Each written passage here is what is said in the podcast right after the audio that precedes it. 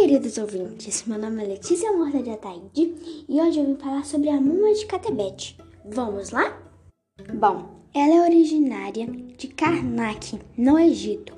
Essa múmia conserva o corpo de uma mulher idosa chamada Catebete, uma cantora de Amon, o deus egípcio.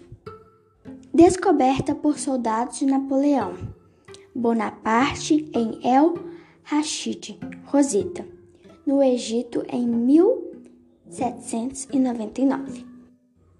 Ela é considerada um dos tesouros do museu. Catebete é uma cantora que se apresentava em rituais do tempo de Amon. Bom, esse foi o podcast. Espero que vocês tenham gostado sobre curiosidades da múmia de Catebete. Um beijo, tchau!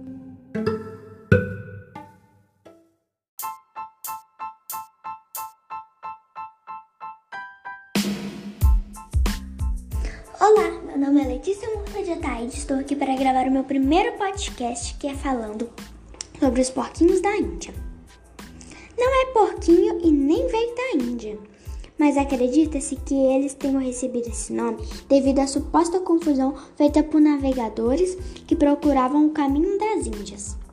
Ele é um roedor simpático e preguiçoso. Medem entre 20 e 25 centímetros, podem chegar até 1 kg. Tem uma expectativa de vida de 5 a 6 anos.